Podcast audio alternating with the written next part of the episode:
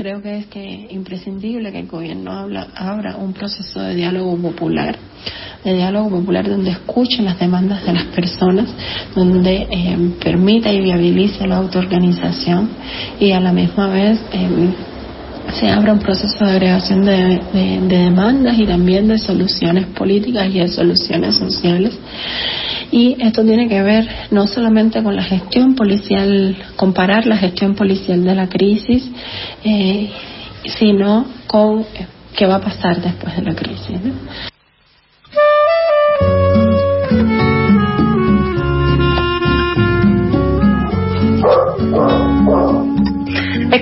A Aileen Torres Santana para abrir estos ecos de nuestra América. Ella es investigadora social y docente cubana y eh, nos la trae justamente, ¿quién? Nicole Martín, nuestra capitana de estos ecos de nuestra América, de nuestro panorama latinoamericano, para hablar ahora de Cuba. Y si ya saben cómo me pongo, para qué me invitan, fue lo que nos advirtió Nicole, a quien saludamos. Hola, buen día, Niki, ¿cómo estás? Buen día, Sofi. Buen día, Charlie. Muchas gracias por invitarme a hablar del país que más me apasiona de toda América Latina. Y bueno, pido disculpas por anticipado porque ya saben cómo me pongo con esto. Y vamos a meternos de lleno. Em, bueno, nos encontramos una vez más en esta columna para recorrer nuestra América. Y, y, justamente hoy vamos a hacer honor al nombre, ¿no? Porque nos vamos otra vez a la Cuba de José Martí, eh, para reflexionar un poco sobre todo lo que está pasando desde su pueblo y desde sus problemáticas, pero también analizando el rol de los medios de comunicación y de la geopolítica que hay eh, en relación a Cuba. Como probablemente todos saben, hace poco de menos de una semana que Cuba arde en movilizaciones diversas. Las que empezaron primero por apagones eléctricos, después contra el régimen político-económico que hay en Cuba, otras en pedido de políticas para paliar la crisis económica y por la pandemia, y también hay, como seguramente vieron nuestros oyentes, marchas a favor del Partido Comunista que preside el gobierno y la revolución del 59. Bien, vamos a empezar a contextualizar con un primer dato que no es menor. En Cuba, las, las movilizaciones del domingo 11 de julio comienzan por los apagones eléctricos de varios días eh, que ya estaban programados desde finales de junio por obras y reparaciones en el sistema eléctrico del país. Y a este malestar de los apagones se le suma otro muy grande en la isla, eh, que no debemos pasar por alto, que es la crisis económica de alimentos y medicamentos que sufre el pueblo cubano.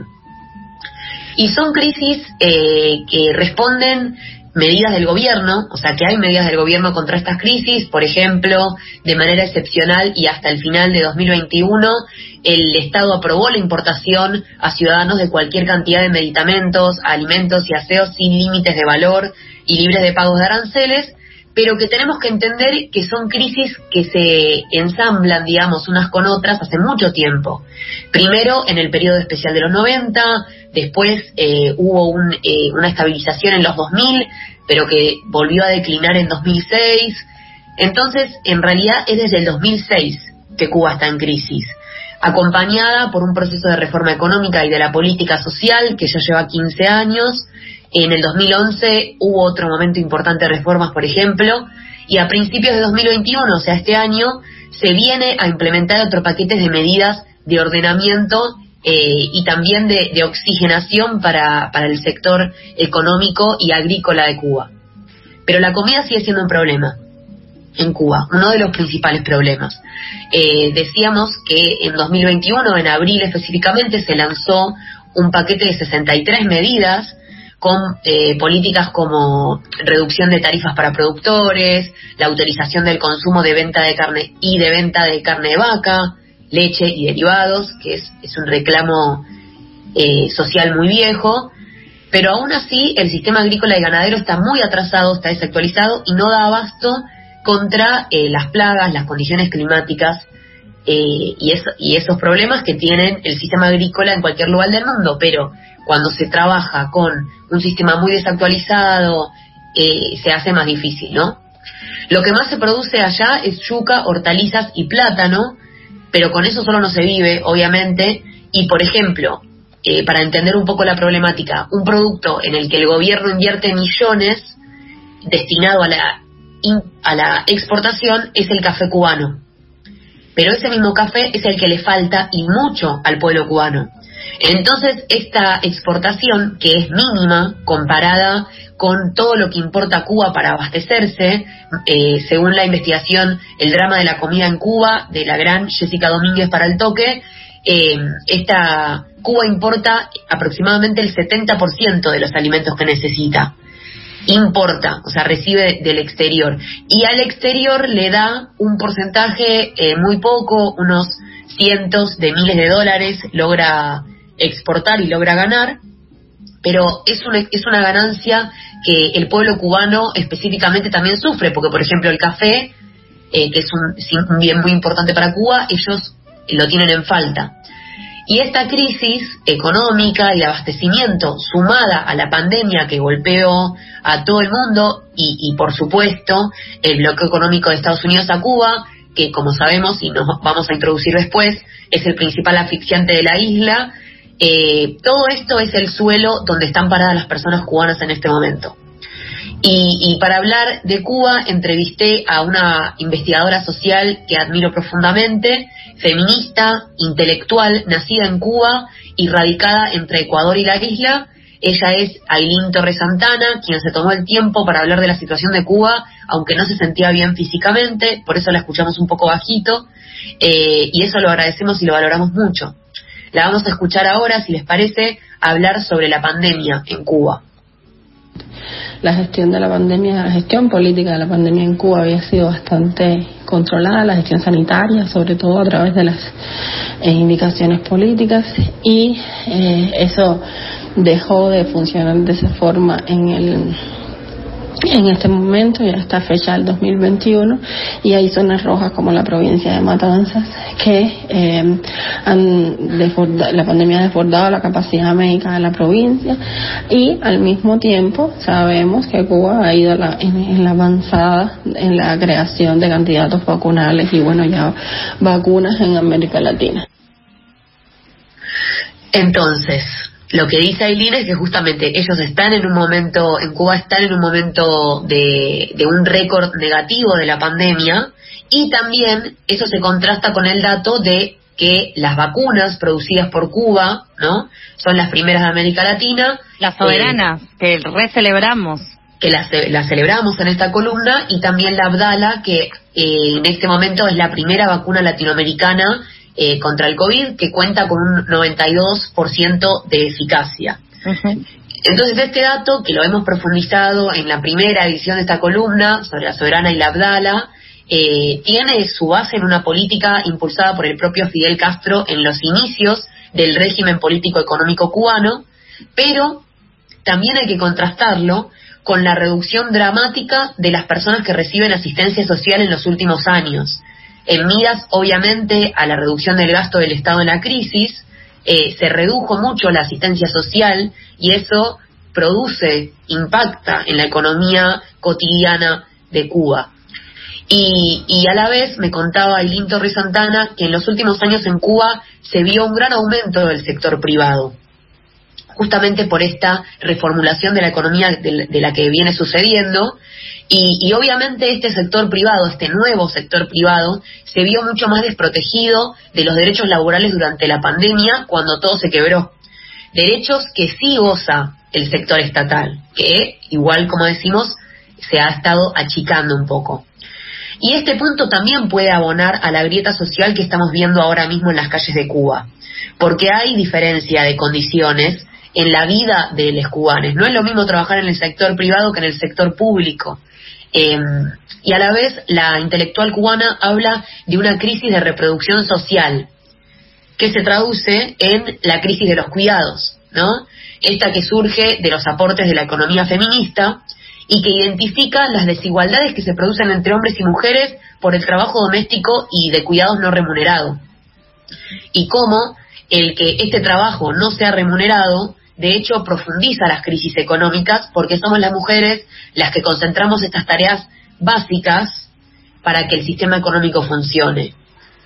Eh, si les parece, vamos a escuchar de nuevo. Los, los, veo muy callados. No, es que o sea, estamos los dos como tomando apuntes porque realmente, claro, cuando pasó el eh, todo esto de las movilizaciones, entre el manejo de la información, lo que nos llega a nosotros y lo poco que podemos llegar a saber sobre el proceso cubano actual, eh, obviamente, como esto, contextualizarlo y traer las mismas discusiones que nos atraviesan a nosotros también llegan a, y están ahí presentes, pero en un contexto completamente diferente porque esto eh, es Cuba, nada más y nada menos, eh, un faro de, de, revolución y de, y de posibilidades de que otro mundo es posible. Ahora bien, ese mundo presenta estas, estas grietas, presenta estas crisis eh, y también nos presenta un montón de cuestionamientos. Entonces, como yo decía hace un toque, no entiendo nada de esto, voy a escuchar, estoy estaré así de contemplativa durante toda la, la columna, porque también lo que me pasaba era que veía manifestaciones, bueno, los medios más tradicionales, hegemónicos, más gorilas, ya sabemos cómo tocan esos temas, de repente veíamos que usaban imágenes falsas de marchas que en realidad eran a favor, después de repente el presidente marchando y era como un qué, qué, y era como qué tipo de marchas son las que están pasando, ahora cuando comenzaste empezaste con esto, que son tres tipos de manifestaciones, pasó esto, hubo un desencadenante, todo eso no llega a quienes quizás nos enteramos de esta noticia por leer un título. Claro, y también sucedía esto, tipo, hay todo un discurso imperialista eh, montado en torno a las manifestaciones que básicamente te dice, bueno, ven, al final el modelo de Cuba no sirve, tienen que abrirse al mundo, tienen que sostener otro sistema económico, y yo creo que es mucho más profundo que eso, eh, pero, pero bueno, para eso eh, hay que escuchar a los que saben. Claro, y también en ese sentido, y ahí ya te dejo, lo último que vi también en relación a pandemia, Cuba y bloqueo, fue que eh, Cuba venía manejando muy bien el tema de los casos, hasta que ingresó la variante Delta, aumentaron los los casos y hay como un pico y Estados Unidos no permite que ingrese medicamentos. Eh, y a esto se suma la crisis de alimentos que venías eh, describiendo también. Entonces es como, sí, claramente con un bloqueo que Estados Unidos le dice embargo, no va a ser simple poder eh, subsanar y avanzar de esas crisis que se están teniendo hacia el interior de Cuba, que también, digo, la identidad cubana está recontra remarcada por el, por lo que es el bloqueo, ¿no? Tal cual, completamente. Ahora vamos a hablar del bloqueo y también de esto que dicen del rol de la prensa, eh, porque es muy interesante cómo la prensa utiliza los hechos, las imágenes, los testimonios a favor o en contra de lo que piensen toda la prensa, la que está a favor o en contra ideológicamente del régimen político-social cubano, y, bueno, y eso también como puede confundir y cómo apunta a radicalizar nuestro pensamiento, ya sea a favor, ya sea en contra, la prensa nos repite lo que, lo que nosotros ya pensamos y por eso escuchamos esa prensa particular, eh, y reafirmar y reafirmar nuestro pensamiento eh, como una masturbación ideológica, ¿no? Pero acá queremos hacer algo distinto, acá queremos cuestionar lo que amamos justamente, y por eso estamos hablando de Cuba de esta manera y por eso estamos tratando de entender todo el panorama completo, porque no es una sola causal, esto es, eh, llegamos hasta acá por muchas causales distintas que se interrelacionan, porque así es el mundo en el que vivimos. Y, y bueno, vamos a escuchar entonces ahora de nuevo la entrevista de hoy sobre otros factores sociales y económicos que influyen en las primeras movilizaciones históricas y masivas en Cuba que están sucediendo en este momento.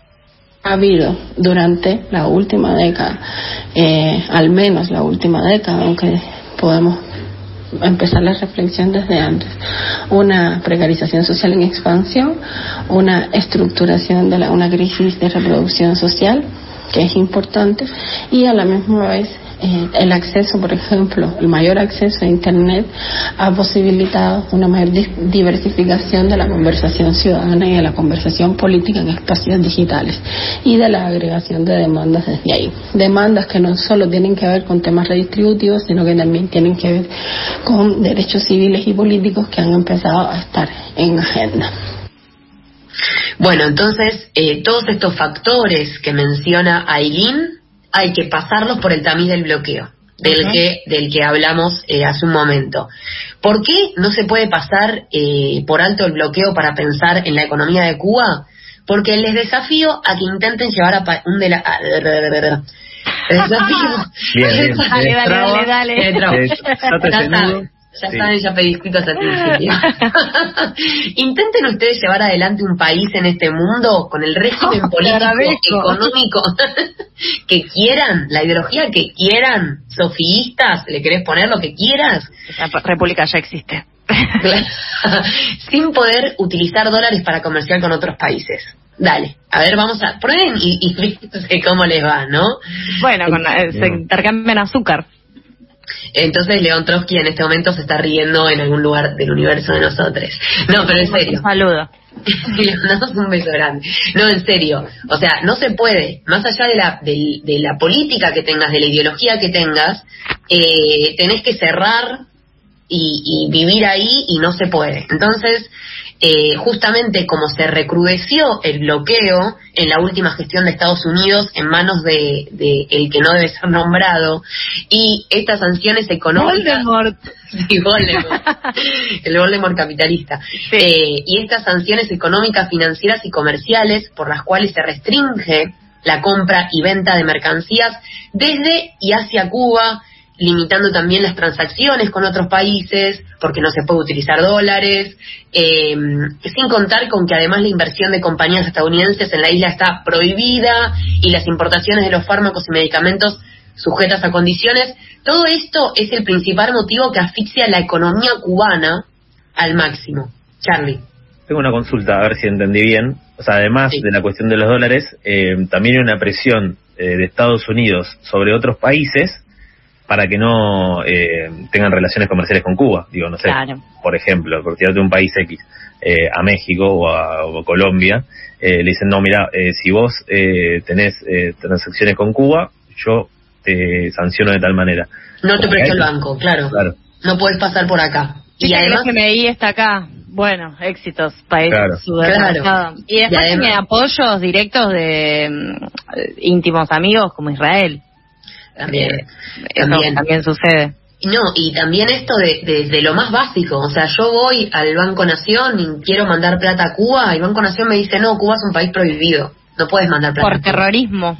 Por terrorismo. O sea, este bloqueo es el principal condicionante de la, de la situación económica de Cuba. Pero acá vamos a hacer una aclaración. Las movilizaciones históricas que estamos viendo desde el domingo 11 de junio tienen raíces muy profundas en la situación económica, sí, pero no son el único motivo, porque muchas personas se están expresando por libertades civiles. Y ahí, al menos en mi perspectiva, eso no se trata de Estados Unidos. Se trata de un sistema político-social en Cuba que debería adaptarse al contexto actual y escuchar la, la voz de su pueblo. Una revolución que debería escuchar a sus ciudadanos, ¿no? Y esto lo decimos, como siempre, cuestionando lo que amamos, porque en esta columna, y me atrevo a decir este programa, amamos los valores por los cuales se llevó adelante la revolución del 59, y por eso, porque la amamos, lo vamos a observar eh, con el corazón abierto a la crítica. Y una cosa más, entendamos que la movilización, esta que, está, que sucedió el domingo y que, y que sigue sucediendo, es la más grande desde el maleconazo de 1994 en la crisis económica más importante de Cuba del último siglo, con la caída de la Unión Soviética. Y si la respuesta del gobierno es represión y cientos de detenidos, como sabemos que estamos viendo, ¿qué separa la policía cubana de la policía represora eh, de países con regímenes capitalistas? ¿Qué los separa? Y a los que me van a decir que todas las policías del mundo reprimen, les contesto que la policía de la revolución debería actuar distinto y no darle de comer a las campañas millonarias de comunicación internacional contra Cuba que están sucediendo en este momento. Se picó el toque, lo dijiste. Sí, está bien. Eh, yo creo igual de que todo policía es malo. ¿Y qué hacemos con eso? Igual nada, esto, si hay eh, o sea, lo que lo que mencionabas, la dimensión de estas manifestaciones, no se pueden desoír, no se pueden subestimar. Eso me parece que está mal. Mirá a quién subestimamos. Mirá de quién te burlaste, que fue presidente. bueno, no hay que subestimar nada, nunca. Y menos que menos cuando se trata de una cuestión de, organización y manifestación en un país como, como Cuba, que es justamente emblema en eso. Y también con, eh, perdón, y lo último que digo, y esto es no es para que profundicemos porque esto es para profundizar quizás en un barcito y charlándolo. Pero con todo lo que estuvo pasando con los eh, procesos latinoamericanos que también tanto amamos y tanto seguimos y tanto observamos, eh, por ejemplo Venezuela, bueno, es, es difícil eh, caer en la de ponerse la camiseta y nada más y no observar con matices y con críticas, como decís vos, Niki, a, lo que esté pasando ahora en Cuba y tratar de entenderlo en su contexto, con todos los tamices y todas las variables. Bueno, listo. Sí, no, pensaba que también, eh, bueno, realmente es muy difícil, o sea, eh, te diría casi imposible, eh, tener eh, soluciones eh, que, que, tengan algún tipo de resultado a mediano plazo, teniendo en cuenta el contexto. Digo, Estados Unidos, que es el, país posiblemente más poderoso, o uno de los países más poderosos del mundo, eh, planteándote un bloqueo, presionando a otros países para no comerciar con vos, con, la, con el apoyo también de un montón de medios de comunicación que difunden información imperial o con un discurso imperialista en todo el mundo, que es lo que más le llega a, a la mayoría de la gente es realmente eh, difícil también analizar o intentar eh, plantear otra postura sobre lo que sucede en Cuba. Tal cual, tal cual, sí, el, la radicalización del discurso, ¿no? Acá, perdón, pero tengo que mencionarlo, mi amiga María Cecilia Munín dice, ¿todo policía es malo? ¿Estamos de acuerdo con eso? Y, y para mí, para Charlie no lo, lo debatimos, si quieres. Lo podemos debatir. Para mí, eh, lo que demuestran estos hechos, basada en la evidencia de lo que está pasando en Cuba, toda institución policial es mala porque, porque tiene las mismas bases sin importar la ideología que tenga su régimen eh, político, social y económico. Si la policía existe para reprimir, para mí es una institución mala. Si es el brazo, el brazo coercitivo del Estado, es, eh, no nos cae bien no nos cae bien eh, nada que sea coercitivo, nada que sea represor. Igualmente también es el debate que se deben dar los progresismos en el cual entramos y estamos ahí derecho con la seguridad. Porque está bien, ah, bueno, que no haya policía y bueno, ¿y cómo gobernás? ¿Cómo por ejemplo. Bueno, con caricias y besos no vamos a resolver todo. Mi gobierno, mi república va a resolver todo con caricias y besos. Después que otros vean cómo hacen. Obviamente la seguridad se tiene que garantizar y se supone que el rol del Estado también debería ser ese. Ahora, represión y coerción, no. Y también esto de que, de que hay algo que yo vengo cuestionando bastante en los sectores progresistas, que es qué pasa con los policías, con las personas que están eh, en la institución policial. Porque eso también eh, es una mierda. O sea, en el sentido de que son personas que están... otro día, con lo de la Copa América, vimos un montón de patrulleros festejando y celebrando, y justamente con Charlie discutíamos eso, que él agarraba y decía, bueno, son argentinos también, están celebrando. Son personas. Y, decíamos, ¿lo ayuda es una ¿Los ayuda son personas? Llegamos a esa gran conclusión. No todos son Robocop, ¿no? Para aclarar a la gente. Cuando pasó... personas, pero también pero después también ves, son personas que componen una institución, que forman parte de una institución, el debate, ¿no? Que representan. representan y que no están ahí porque, ay, no, no sabía que era policía. No, eh, si vos sos policía sabés todas las obligaciones y los derechos que tenés como policía. Por eso creo que, por ejemplo, el abrazo a la Quinta de Olivos fue un acto claro de amedrentamiento y no fue una protesta laboral, que podríamos decir es un conjunto de trabajadores reclamando una, un salario. No, está con no. pero porque justamente lo que está detrás es la institución. Claro. Eh, estamos de acuerdo en que no fue una, una protesta de trabajadores porque estaban organizados a partir de una institución que fue la que les dio el permiso para ir a hacer eso. Exacto. Entonces, lo que concluimos de, de este tema es que lo que está mal es la institución y que deberíamos cuestionarnos alternativas institucionales para poder garantizar la, seguridad que no sean coercitivas y represivas. Continuamos con Cuba. Sí. Eh, vamos a analizar a Cuba ahora desde sus corrientes feministas. Sabemos eh, que las corrientes feministas han estado organizándose lentamente en Cuba en los últimos tres años. No podemos hablar aún de un movimiento como sucede en Argentina, pero sí de corrientes en búsqueda de derechos como el matrimonio igualitario, el reconocimiento de la identidad de género y también y principalmente la lucha contra la violencia hacia las mujeres. Sobre la agenda de estas corrientes, escuchamos a nuestra entrevistada de hoy, la intelectual cubana Aileen Torres Santana. La lucha contra la violencia machista ha sido, yo diría que la agenda principal y a la misma vez las alianzas con eh, la comunidad LGTBI y la agenda relacionada con el matrimonio igualitario, sobre todo, que es uno de los contenidos más importantes que estuvo en disputa durante la reforma constitucional del 2019. Entonces, creo que la mayor diversificación de organizaciones, voces y colectivas feministas eh, pueden, necesitan considerarse obligatoriamente. Entonces, eh, justamente, eh, esto de la violencia de género es la consigna principal y también lo del matrimonio igualitario vale la pena rápidamente mencionarlo, hoy que cumple años en nuestro país, en Cuba, a finales de 2018, este tema tomó lugar en el debate público cuando se propuso modificar uno de los artículos de la Constitución eh, que ampliaba el matrimonio a todas las personas sin especificar el sexo, ¿no? Y hubo campañas a favor por parte del colectivo LGBT e instituciones afines del Estado, como el Centro Nacional de Educación Sexual, el CNSEX, presidido por la hija de Raúl Castro, y también en contra lideradas por la Iglesia Católica y las evangelistas. Principalmente, eh, perdón, finalmente, la comisión que elaboró el borrador de la nueva constitución no incluyó este artículo, lo cambió eh, para justamente en pos de respetar todas las opiniones, o sea, dándole la derecha a la iglesia. Y además, sobre violencia de género, hubo en 2019 un colectivo conformado por eh, ciudadanas cubanas y académicas que solicitaron al Parlamento en una acción inédita la inclusión de una ley integral eh, contra la violencia de género en el calendario legislativo.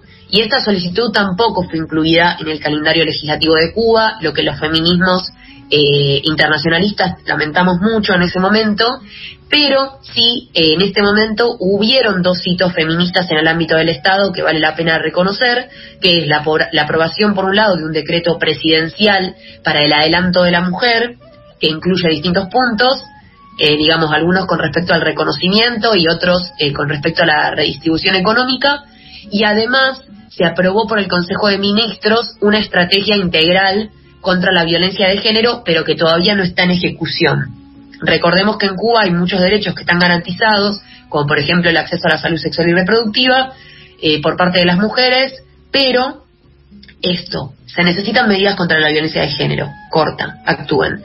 Después, tarde pero seguro, entonces comenzó la discusión de los temas feministas por parte del gobierno cubano, obviamente impulsado por los colectivos, por fuera del Estado, pero que están muy dificultados, porque la, libertad de expresión y de movilización no son derechos garantizados en Cuba, como todos sabemos, y básicamente la, la asociación no formal por fuera del Estado está prohibida.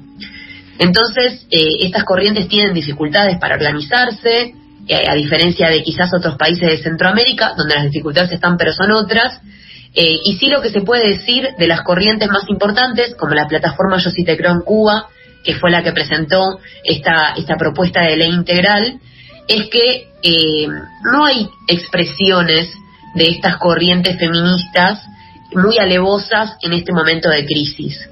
Em, quizás porque están preparando esa respuesta eh, y, o quizás porque no quieren posicionarse todavía. Eh, lo que sí se sabe es que, por ejemplo, esta plataforma Yo sí te creo en Cuba, que es muy importante, está reclamando por los cortes de Internet y de electricidad que hacen muy difícil, lamentablemente, la vida cotidiana dentro de la isla obviamente. Y ya al final, eh, habiendo dado un contexto bastante amplio, eh, me parecen, no sé qué piensan ustedes, de la situación, me gustaría que pensemos una cosa más que no es menor, quizás sea la más importante de todo esto, que es el rol de las redes sociales y de la prensa internacional en esta crisis de Cuba, que es de lo que quería hablar Charlie, que ya lo veo que quería hablar de esto. Por un lado, el, el tema del, del hashtag SOS Cuba, que analizó muy bien el periodista de datos de España, Julián Macías Tobar, les recomiendo que lo sigan en Twitter, eh, y en su estudio descubrió que este hashtag en principio comenzó con muy pocos tweets pidiendo ayuda humanitaria a través de convocar artistas. Esto sucedió especialmente después del colapso del sistema sanitario en, en la localidad de Matanzas, en Cuba. Entonces, pocos tweets pidiendo ayuda. Se empieza, empiezan a ver algunos tweets que eh, relacionan y piden la participación de artistas, como Twitter en SOS Cuba. Después, Mauricio Macri. Sí, no. Pero él después, él después del, bardo, ¿no? Después de esto, algunas cuentas recién creadas y sospechosas de ser bots empiezan a lanzar decenas, cientos de tweets relacionando este hashtag con las muertes eh, por COVID y en el fin de semana estos bots se les suman decenas de tweets convocando movilizaciones en las calles. O sea, hay una operación eh, mediática en redes sociales financiada con bots, sí. Listo. ¿Hay gente real que utiliza este tweet? Como Mauricio Macri, sí, también. Eh, pero bueno, lo que hay que destacar es que, que hay una actividad programada en Twitter para perjudicar a Cuba. Manifiesto en este hashtag. Y por otro, también eh, lo que indica este periodista es que si bien Cuba está en su momento récord negativo de la pandemia, por ejemplo como nosotros en Argentina atravesamos hace unos meses, si se comparan los datos del COVID en Cuba con las estadísticas internacionales, y sumo yo, también eh, considerando el avance de vacunación, Cuba tampoco es que está, tiene una situación de mega alerta, no es que está, no es el peor momento para estar, no es el peor país en este momento para estar en, si consideramos el tema COVID. Sí están en el momento récord negativo de sus casos. Y hay que entender igual que el colapso del sistema de salud en Cuba es también el colapso de la principal bandera política del gobierno cubano hasta ahora. Lo cual le agrega un, un, tamiz, ¿no? No es lo mismo que colapsa el sistema de salud en cualquier país que en Cuba, donde el mundo piensa y sabe que es eh, una bandera de salud pública en el mundo, ¿no? Sí, la medicina y los avances, eh, no tecnológicos, pero los avances en, en torno a la salud, como bueno, fue el claro ejemplo con las vacunas que fueron las primeras que avanzaron. Exactamente, entonces es como un golpe también al, al, gobierno de Cuba esta situación. Entonces me gustaría también que escucháramos a Elín Torres Santana en los desafíos que enfrenta el gobierno de Cuba en este momento. Bueno, te digo esto y te lo digo con dolor, por supuesto, creo que una parte importante de Cuba se ha roto durante durante estas protestas por las y una parte de ello se debe también a la gestión política de, de, las protestas hasta este momento.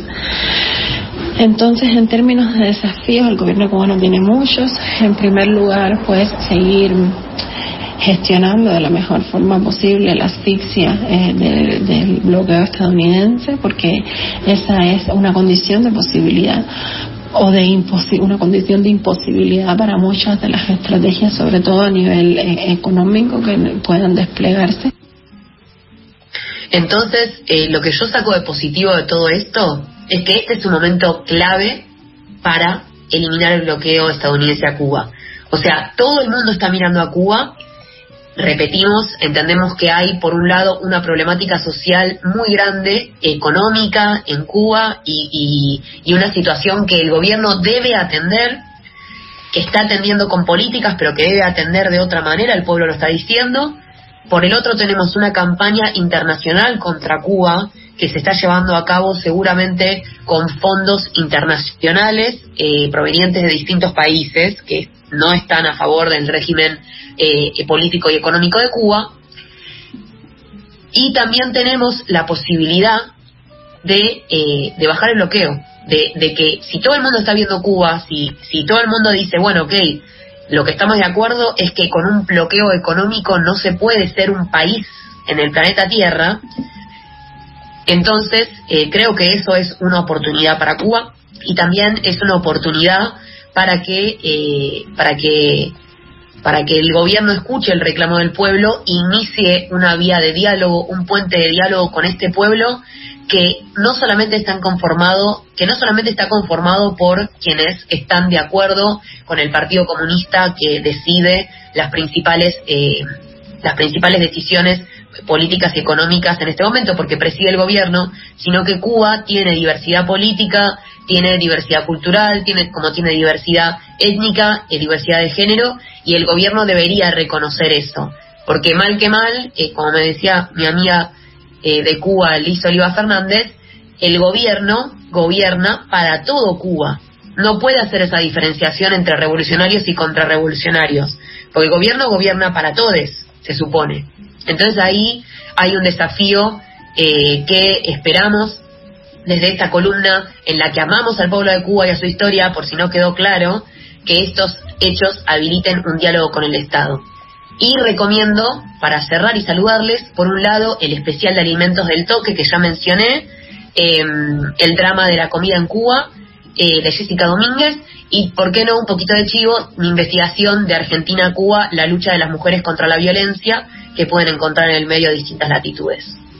Increíble, Niki, te agradecemos un montón la columna, nos pasamos un montón de tiempo, pero teníamos que debatir y seguramente vamos a seguir haciéndolo. Carlos, Una cosita chiquita en redes sociales, justo que ella mencionó el tema, eh, también, bueno, hubo un par de personas eh, famosas que se mostraron a favor, como por ejemplo Roger Waters, que largó un texto explicando de alguna manera más sencilla qué es lo que sucedía en Cuba y solidarizándose con, con esa nación. Vamos a una tanda y hasta la una hacemos pasadas por alto.